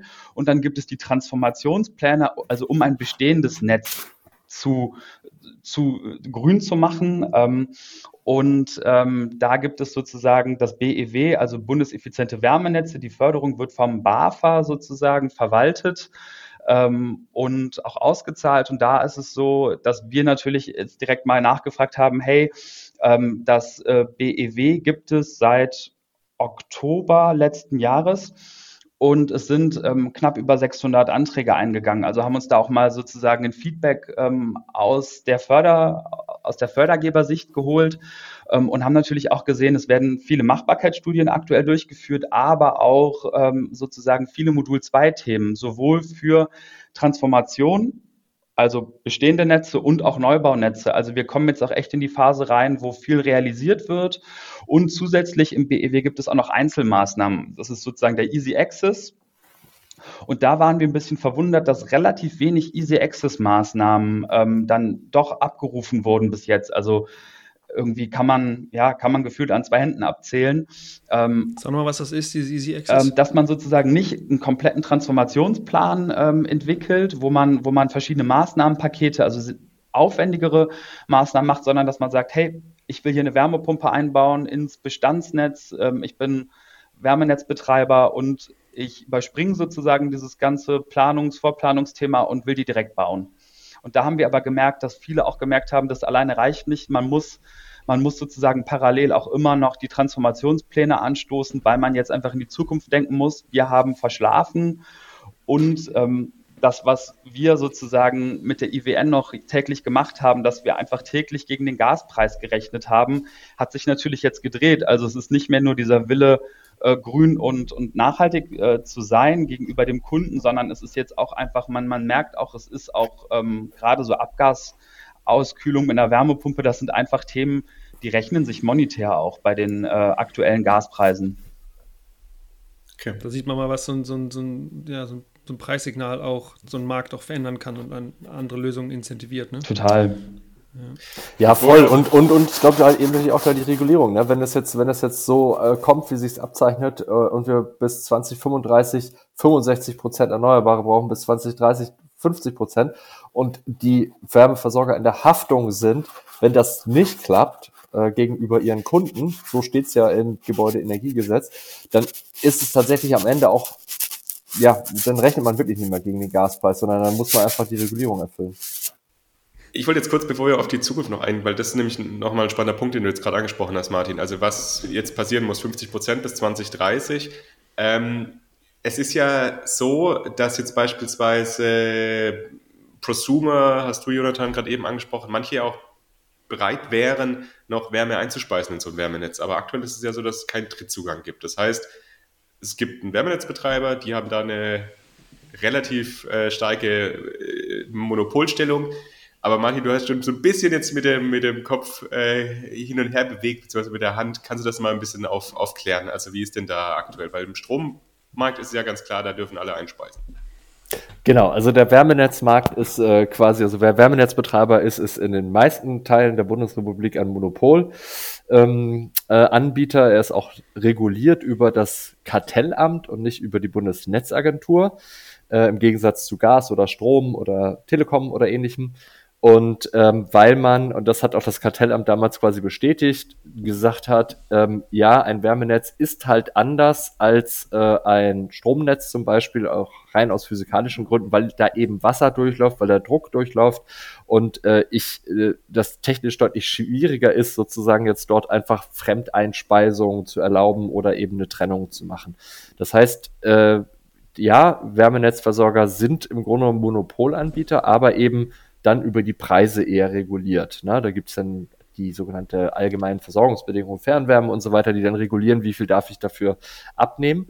Jetzt ist es so, dass in Berlin tatsächlich ähm, durch das Klimaschutzgesetz hier ähm, und im Energiewirtschaftsgesetz heißt das, glaube ich, auch festgelegt ist, dass Dritte in Fernwärmenetze einspeisen können sollen. Ähm, ich habe letztens dazu. Ist klar, können sollen. Genau. Ähm, es sollte dazu eigentlich eine Verordnung und sogar noch mal eine eigene kleine Regulierungsamt oder Behörde quasi geben. Das ist bis jetzt nicht, noch nicht passiert. Ich habe ähm, äh, kürzlich da auch hier telefoniert mit, mit dem Berliner Senat und mal gefragt, wie denn der Status ist. Und tatsächlich ist es so, dass sich wohl noch niemand wirklich aktiv gemeldet hat, der gesagt hat, ich möchte jetzt bei sagen wir mal, es gibt jetzt ja zwei große Fernwärme, also einen großen Fernwärmeversorger in Berlin. Dort hat sich wohl noch niemand wirklich gemeldet, zu sagen, ich möchte jetzt hier massiv Wärme einspeisen, weil es natürlich auch an gewisse Bedingungen geknüpft, ist. Ähm, aber ähm, ich, ähm, ich, ich bin mir auch nicht so sicher, ähm, das haben wir auch schon viel auch mit dem Ministerium diskutiert, ob das tatsächlich so sinnvoll ist, ähm, das komplett zu dekoppeln ähm, äh, wie es im Strommarkt eben passiert ist, weil ähm, wie soll ich denn als Wärme, also ich, ich bin jetzt ein Stadtwerk, ich habe ein Wärmenetz, ich setze mich jetzt sozusagen ein Jahr lang hin und plane, äh, ich kaufe mir eine, ich brauche eine Wärmepumpe, ich brauche eine Geothermie und so weiter, um meinen Wärmebedarf decken zu können. Und dann kommt ähm, zwei Minuten oder zwei, zwei, zwei Wochen später, nachdem sozusagen das äh, ganze ähm, beschlossen ist und ich die Wärmepumpe gekauft habe, kommt jemand und sagt, ach so, Wärmepumpe brauchst du jetzt gar nicht mehr. Ich habe jetzt hier eine Abwärme, die ich einspeisen möchte. Oder ich habe jetzt hier eine andere Wärme, die ich einspeisen möchte. Das ist natürlich bei diesen Investitionen in diesen relativ überschaubaren, er kann dann ja auch nicht sagen, gut, dann speise ich diese Wärmepumpe halt in ein anderes Wärmenetz ein, weil sie steht ja jetzt da in diesem Netz. Das macht es halt technisch ein bisschen schwieriger, sozusagen solche Einspeisungen zu machen. Meine Beobachtung. Und du hast wieder mehr Unsicherheit Bitte? Ne, für die Investoren. Genau, du, du kannst halt, du kannst halt deine Investitionen nicht planen weil du deine Wärme nicht anderweitig los wirst, wenn du einmal diese Wärmepumpe gekauft hast und da rein investiert hast. Das ist ja anders als beim Stromnetz, wo es ja sozusagen viel mehr Möglichkeiten oder dass ja ein Gesamtnetz ist. Das macht es technisch schwieriger. Davon habe ich mich auch dann überzeugen lassen. Ich dachte am Anfang auch, das wäre eine super Idee, Dritte einspeisen zu lassen. Ähm, ich habe den Eindruck, dass durch diese 65% EE-Regelung, also erneuerbare Wärmeregelung, jetzt aber der Druck massiv steigt auf die Stadtwerke, auf die Abwärme Anbieter zuzugehen, wie eben die kleinen Detektive, die wir eben schon erwähnt haben, und zu sagen, kannst du mir nicht äh, bitte deine Abwärme geben? Und dann findet man da schon eine ganz gute Regelung. Aber ich glaube, dass insgesamt diese, diese Netzplanung in einer Hand zu behalten und die dann auch die Investitionen zu tätigen und so weiter, ist grundsätzlich nicht verkehrt. Und das Ministerium hat ja auch gesagt, Verbraucherrechte sollen nochmal gestärkt werden jetzt. Das halte ich auch für wichtig. Das äh, ist ein großes Akzeptanzthema, dass kein Schindluder getrieben wird mit dieser Monopolstellung, ganz klar. Ähm, aber ähm, ja, also wie gesagt, in Berlin wurde da jetzt ein Pilotversuch gestartet. Ich glaube, da ist jetzt noch nicht so viel bei rausgekommen ehrlich gesagt. Ähm, und ich glaube, andersrum ist es besser. Also klare Ziele vorgeben, wenn ich ein Wärmeversorger bin, dann muss mein Netz dekarbonisiert sein und dann setze ich schon sehr viele Anreize auch in Richtung des Wärmeversorgers, mir dann auch diese ganzen Quellen zu suchen. Gut, wobei Berlin ist ja auch grundsätzlich nicht ganz so stark industrialisiert wie andere Teile der Bundesrepublik. Also anderswo gibt es ja dann beispielsweise in NRW, also gibt es ja doch deutlich stärkere Industrie-Hotspots, wo vielleicht auch Abwärme zur Verfügung steht. Aber ja, also aber Punkt auf jeden Fall auch. Again, ich glaube, wenn der Wärmeversorger sagt, da ist eine, da ist eine Stahl, also in der Vergangenheit hat er immer gesagt, mache ich nicht, weil ist irgendwie unsicher, ob die dann noch steht. Und ich habe ja meine super billige. Ja, das Wärme. ist ja der Punkt. Also, ja? dass es für die ja billiger war, quasi selber einzuspeisen, als eben noch die Voll. Abwärme abzukaufen. Und das, das dreht sich halt gerade um 180 mhm. Grad und deswegen werden wir da, glaube ich, gerade in NRW oder so halt viel mehr ähm, Aufnahme auch von Abwärme sehen. Weiß ich auch von ich, großen Stadtwerken. Entschuldigung, Jonathan. Sehe ich auch so, weil natürlich auch wenn man wirklich aktuell ähm, regenerative Wärme bereitstellen kann, äh, wird man da, glaube ich, kein Problem haben, im Markt die auch zu etablieren, also auch von, von Dritten, weil ähm, wir haben ja eben schon erzählt, es ist äh, eine große Herausforderung, Umweltwärmequellen auch zu erschließen. Also äh, wenn man die Möglichkeit hat, mit einem Abwasserwärmetauscher oder mit einer industriellen Abwärme, die als regenerativ eingestuft ist, äh, Wärme in ein Wärmenetz zu liefern, dann wird man da auch meiner Meinung nach immer reinkommen, weil sozusagen sonst mit sehr viel Aufwand ähm, eine Umweltwärmequelle gesucht und erschlossen werden muss. Und das ist auch so die Detektivarbeit, die wir äh, immer liefern. Und da auch nochmal so ein bisschen der, der Tipp, frühzeitig die Umweltwärmequelle einfach ähm, zu fokussieren ganz ähm, ja, im, im Trichterprinzip vorzugehen, also wirklich nichts unbetrachtet zu lassen und zu schauen, ähm, welche Umweltwärmequelle eignet sich. Natürlich die mit den hohen Temperaturen zuerst zu präferieren, weil wir sehen, dass die meisten Projekte ähm, Schwierigkeiten haben, weil die Umweltwärmequelle nicht gesichert ist oder erst zu einem sehr späten Zeitpunkt aufgrund von Genehmigung ähm, wirklich definitiv feststeht. Also ähm, zum Beispiel das Thema Grundwasserbrunnen. Also man kann zwei Bohrungen machen in der Erde und sozusagen Wasser zwischen diesen beiden Bohrungen durch das Erdreich schicken und damit das Erdreich auszukühlen, ähm, um diese Wärme, die man dem Erdreich entzieht, dann für eine Wärmepumpe zu nutzen. Jetzt ist es so, relativ aufwendiges Bohrverfahren, man muss es genehmigen, ähm, es muss eine Probebohrung gemacht werden und erst nach Auswertung dieser Probebohrung und nach einer Wasserchemieanalytik hat man eine Aussage dazu, ob es an dem Standort funktioniert oder nicht. Aber da reden wir schnell mal von sechs Monaten.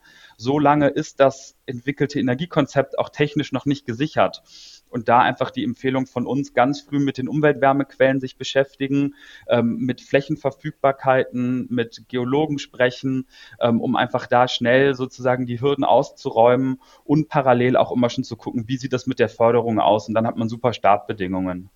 Klasse. Wenn wir uns jetzt nochmal tatsächlich den Blick in die Zukunft wenden. Jetzt ist es ja so, dass offensichtlich relativ viel passiert ist in den letzten Jahren. Also auch jetzt mit der Invasion in der Ukraine nochmal Druck drauf gekommen ist. Gaspreise haben sich verändert. Äh, vielleicht auch mehr politischer Druck mit der, also mit den Grünen da in der und speziell vielleicht mit Robert Habeck in der, in der Regierung. Ich kann mich erinnern, vor zehn Jahren habe ich, mein, hab ich tatsächlich mal eine, eine Analyse gemacht oder habe mir immer vier Netze, vier Wärmenetze angeschaut. Da ging noch nicht so viel. Jetzt hat sich schon ziemlich viel verändert. Aber was bräuchte es denn jetzt noch? Tatsächlich politisch, aber vielleicht auch äh, in den Köpfen bei Stadtwerken USW. Also könnt ihr nochmal sagen, was würdet ihr euch denn wünschen und äh, wie kriegen wir es hin, diese grünen digitalen Wärmenetze tatsächlich auszubauen, umzubauen, damit sie einen Beitrag zum äh, ja, Kampf gegen den Klimawandel leisten können? Äh, also erstmal, ich glaube, äh, es ist keine Frage mehr, ob äh, die Wärmenetze und die Wärme wird grün, Punkt. Und ähm, und das ist gut und das wird geil, ja. Ähm, und ich finde es immer wieder, wir haben so viele Gespräche jetzt. Ja, klar, es sind Infrastrukturen, das heißt, es dauert alles so ein bisschen länger und länger, als gerade so ungeduldige Menschen das manchmal auch gut finden.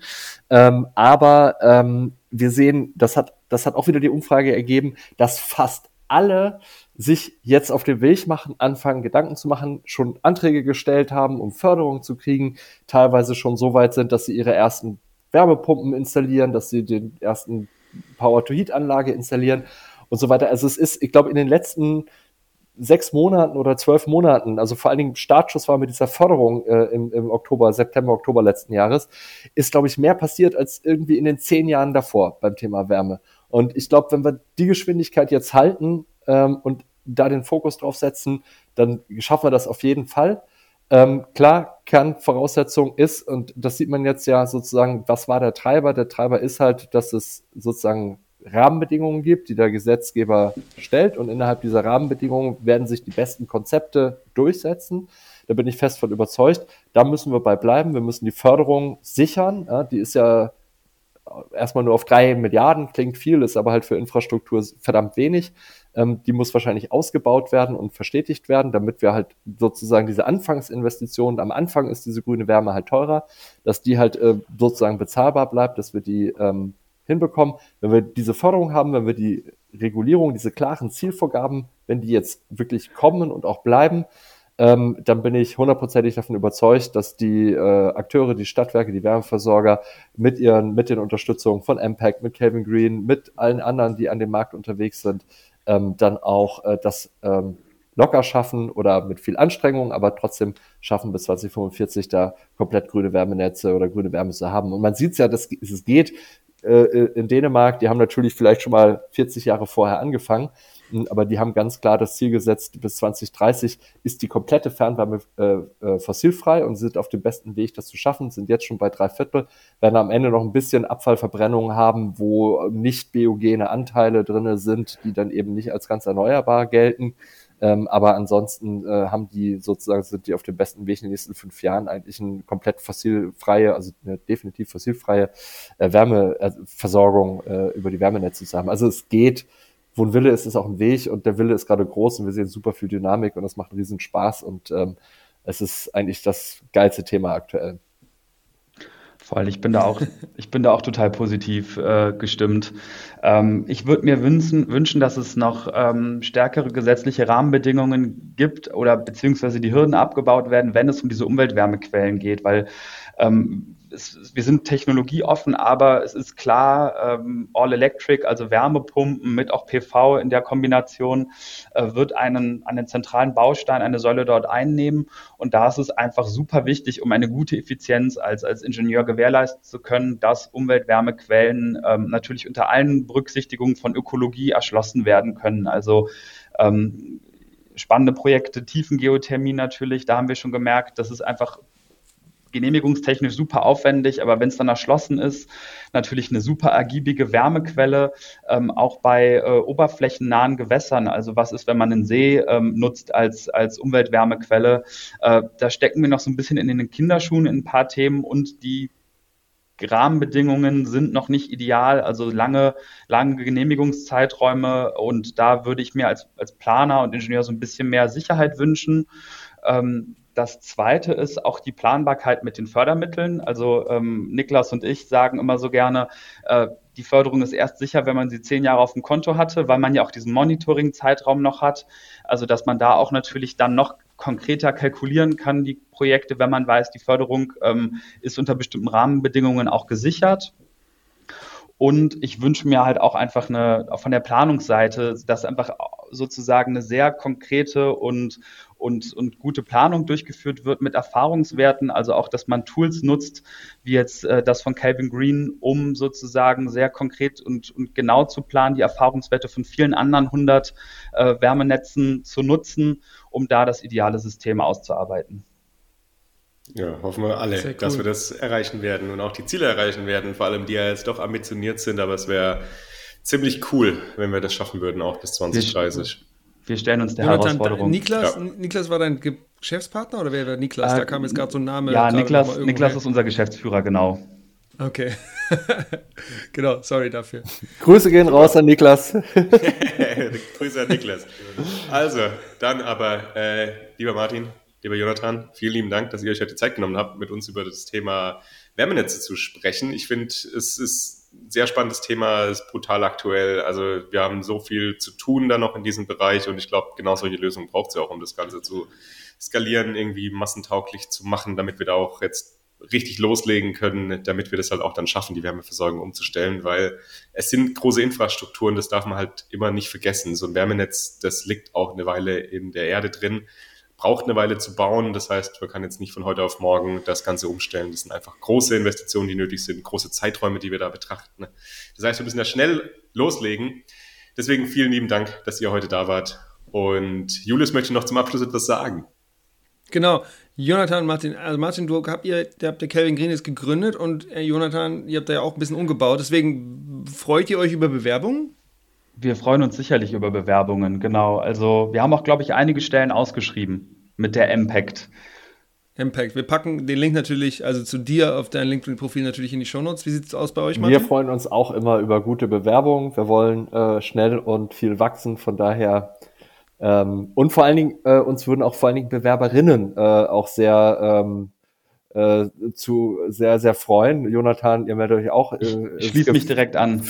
Das Gefühl ist, dass, dass so äh, Energietechnik immer noch so ein bisschen männlich, äh, männliche Domäne ist. Das soll es auf gar keinen Fall bleiben. Wir brauchen diverse Teams.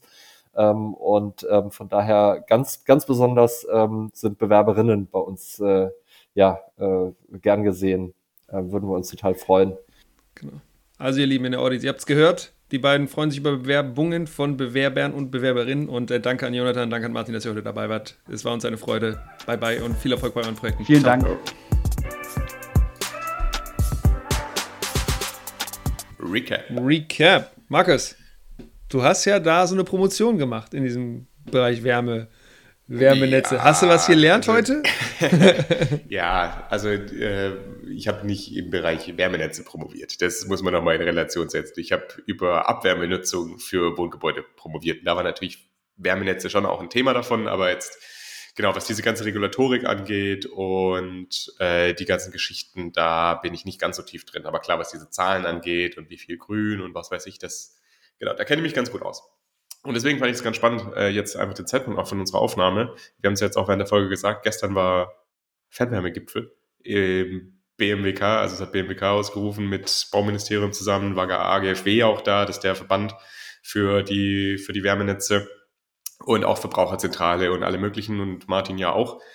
Und da wurde eben jetzt dieses beschlossen, was wir schon gesagt haben, also 50 Prozent erneuerbar bis 2030 und das ist schon ein Brett. Also bis da hinzukommen, wie gesagt, jetzt aktuell 20 Prozent da ist einiges zu tun. Ich glaube, dass genau dafür eben solche Lösungen, wie da Calvin Green jetzt anbietet, total wichtig werden. Also, dass wir einfach das digitalisiert transformieren können, weil das funktioniert einfach nicht, dass man da jedes Netz einzeln neue Lösungen aufbaut, vor allem auch was die Steuerung angeht.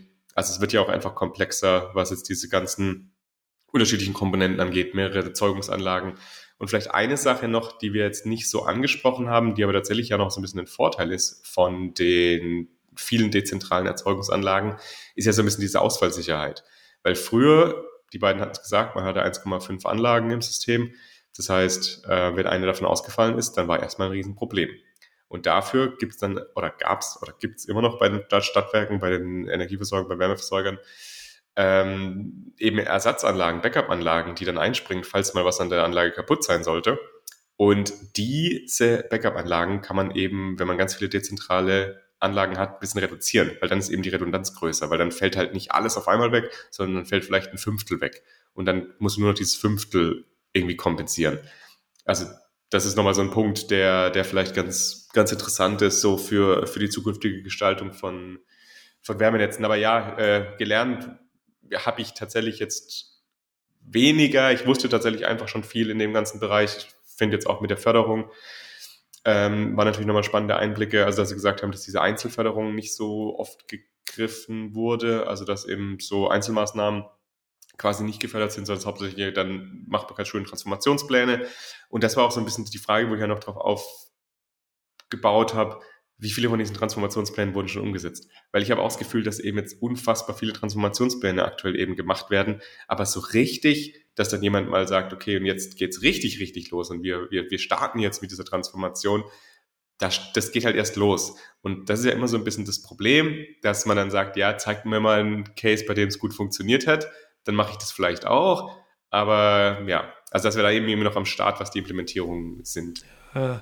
Wir haben ja ein paar Mal darüber gesprochen, dass es einfach Infrastruktur ist und Infrastruktur ist nicht so schnell. Und natürlich die Invasion in Ukraine mit diesem Preisschock für, für Gas ist eben auch erst ein Jahr her. Also jetzt ein Jahr, drei Monate ungefähr oder was.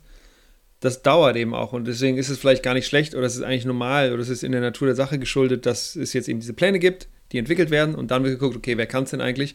Und es ist ja auch nicht so, dass jetzt wahrscheinlich die gesamten Zulieferungsketten Zuliefererketten da auch schon alle Gewehr bei Fuß stehen, ne? Also dass die alle bereitstehen. Also da muss sich ja auch noch vielleicht was entwickeln. Ähm, da muss auch technologisch noch was genau. entwickeln, gerade was Thema Großwärmepumpen angeht. Also da wird sich in den nächsten Jahren auch immer noch extrem genau, viel tun. da hat sich, glaube ich, schon ziemlich viel getan. Ich glaube, also als ich vor zehn Jahren mal in München war, die haben gesagt, ja, wir haben jetzt eine der ersten großen Wärmepumpen hier. Das ist im Vergleich zu dem, was jetzt da rausgeballert wird, noch relativ klein gewesen. Aber das ist auch nur zehn Jahre her. Und natürlich passiert in zehn Jahren was, aber ähm, damals war das richtig, richtig Neues. Also ganz, ganz neu. Da gab es es fast nicht und die haben fast gar keinen, Zulief äh, keinen Zulieferer bekommen, der denen das zur Verfügung stellen konnte. Ähm, genau, also ne, Innovationszyklen sind auch nicht so, es brauchen ihre Zeit. Ist nicht alles ein Golf, der von fünf auf sechs, da wo sich nicht, nicht viel verändert hat. Ne? Also es ist tatsächlich. Ja, aber wir, wir sehen es ja. Also bei den anderen Technologien war es ja auch so. Bei ja, genau. V-Anlagen bei Batterien ist es aktuell immer noch gerade Elektrolyseure, Wärmepumpen, also es ist alles im Prinzip das Gleiche. Da ist, da ist einfach brutal viel mhm. Entwicklung noch drin. Und, und auch nötig. Ja. Was, ich, was, nötig, ich, ja. was ich gelernt habe, dass dieser Dritt, wie war das, der, der Dritt zu. Ja, der Drittzugang quasi, Zugang, also der genau. Zugang zu, zu Wärmenetzen von Ich dachte ja. früher, dass das relativ dass es, dass es eine Idee ist, die eigentlich zu präferieren wäre.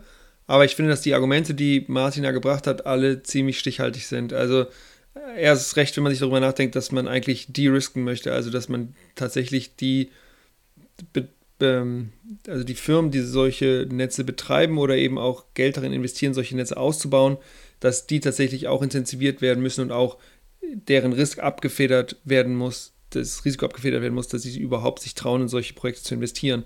Und wenn du jetzt hingehst und sagst, naja, ihr könnt das jetzt bauen, kann aber sein, dass in einem halben Jahr irgendjemand anderes dann günstiger ist und da einen Drittzugang legt und das auch noch darf, dann ist einfach die Wahrscheinlichkeit, dass solche Projekte überhaupt implementiert werden, wahrscheinlich nochmal geringer. Und das können wir uns, glaube ich, einfach nicht so richtig leisten. Ja, es sind so zwei Sachen. Also ich auf jeden Fall, ich gehe da auch mit mit der Argumentation. Der andere Punkt ist halt so ein bisschen, wenn das nicht so kommt, wie Martin jetzt gesagt hat, mit diesen 65 Prozent, dass die das nicht schaffen alleine. Also dass die sagen, sie suchen jetzt gerade aktuell auch nach diesen Abwärmequellen. Dann ist es schon so, dass manchmal vielleicht eine Abwärmequelle gerne einspeisen würde, es dann aber nicht kann oder nicht darf, weil eben der Wärmenetzbetreiber sagt, nee, ich mache das jetzt mit einer Großwärmepumpe ist dann im Zweifelsfall eben noch ein, zwei Cent besser für mich, weil dann kann ich die Wärme eben komplett verkaufen, muss nichts einkaufen und verkaufen, sondern ich mache das alles selbst. Dann produzieren wir halt doppelt Wärme, weil dann produzieren wir einmal die Abwärme in dem Industrieunternehmen und wir produzieren die Wärme in der Wärmepumpe. Mhm. Also Müsste das dann politisch geregelt werden? Ja, also ich, ich weiß nicht, was da die beste Lösung dafür ist, ehrlich gesagt. Aber es, es sinnvollste ist schon, die Abwärme zu nutzen. Aber wenn das so ist, wie Martin gesagt hat, dass einfach die Stadtwerke, Wärmenetzbetreiber sich im Prinzip danach sehnen, nach diesen Quellen, nach diesen Abwärmequellen, dann sehe ich da auch kein Problem. Ich weiß halt nicht, wie das stark das kommen wird, weil was ja auch noch so stark in der Diskussion ist, ist ja noch so ein bisschen diese Anrechenbarkeit von der Einsparung äh, von der Abwärme. Also wem wird die angerechnet? Wird die dem Industrieunternehmen angerechnet oder dem Wärmenetz? Da gibt es viele Diskussionen, wie das sein sollte. Und das ist auch noch nicht das letzte Wort gesprochen. Wenn das beispielsweise 50-50 aufgelegt werden würde, dann würden die Wärmenetzbetreiber wahrscheinlich sagen, nee, reicht puh, dann nicht. wollen wir es nicht, ja. reicht uns nicht. Und die Industrieunternehmen sagen dann auch halt, boah, soll ich das überhaupt machen? Aktuell kriegen die halt nichts dafür, also was die Anrechenbarkeit angeht. Also ich weiß nicht, was da der gute Weg ist, aber man muss da irgendwas finden, dass möglichst viel davon genutzt wird, ohne eben ja, also diesen, so wie du gesagt hast, oder auch so wie Martin gesagt hat, äh, diesen wahllosen Trittzugang, Planungsunsicherheit etc. dazu befördern. Ja, also das sind auf jeden Fall nochmal ein paar Punkte, die vielleicht, ja, die auch in der Policy-Implementierung auch einfach nicht leicht sind, aber die, genau, wo Entscheidungen getroffen werden müssen, ne? und da werden wir ja auch was sehen. Also ich denke schon, dass im BMWK da das, die wissen das ja auch. Und dann müssen die gucken. Ja, der ist jetzt viel unterwegs. Also, also genau. genau. da wird sich einiges passieren, auch gerade was dieses Thema, äh, wurde ja auch angesprochen, diese, diese Absicherung, also genau. für die industrielle Abwärme. Ja. Ihr Lieben, wenn ihr es bis hierhin geschafft habt, dann freuen wir uns darüber. äh, Respekt, eine Folge mal wieder über eine Stunde, Stunde 10 oder sowas. Stunde 20 sind wir ja, jetzt, glaube ich. Crazy. Wenn ihr bis hier gehört habt, dann mögt ihr ja Empower und auch das, was ihr lernt vielleicht. Dann guckt doch nochmal ganz bitte in eure Spotify-App ein und ob ihr auch Empower mit 5 Sternen bewertet habt, weil da würden, das würde uns sehr freuen. Und wir haben aber drauf geguckt und dachten so, oh, da könnten wir eigentlich noch ein bisschen mehr haben. Deswegen, wenn ihr Lust habt, dann freuen wir uns, dass ihr einfach eure Spotify-App öffnet oder euer, äh, eure Apple Podcast App und uns nochmal eine schöne Bewertung da lasst. Das wäre ganz klasse. Dann wird das noch anderen Leuten gezeigt, dass es diesen Podcast gibt. So, das war's von uns. Schön, dass ihr dabei wart. Wir hören uns wieder in zwei Wochen. Bye, bye. Ciao.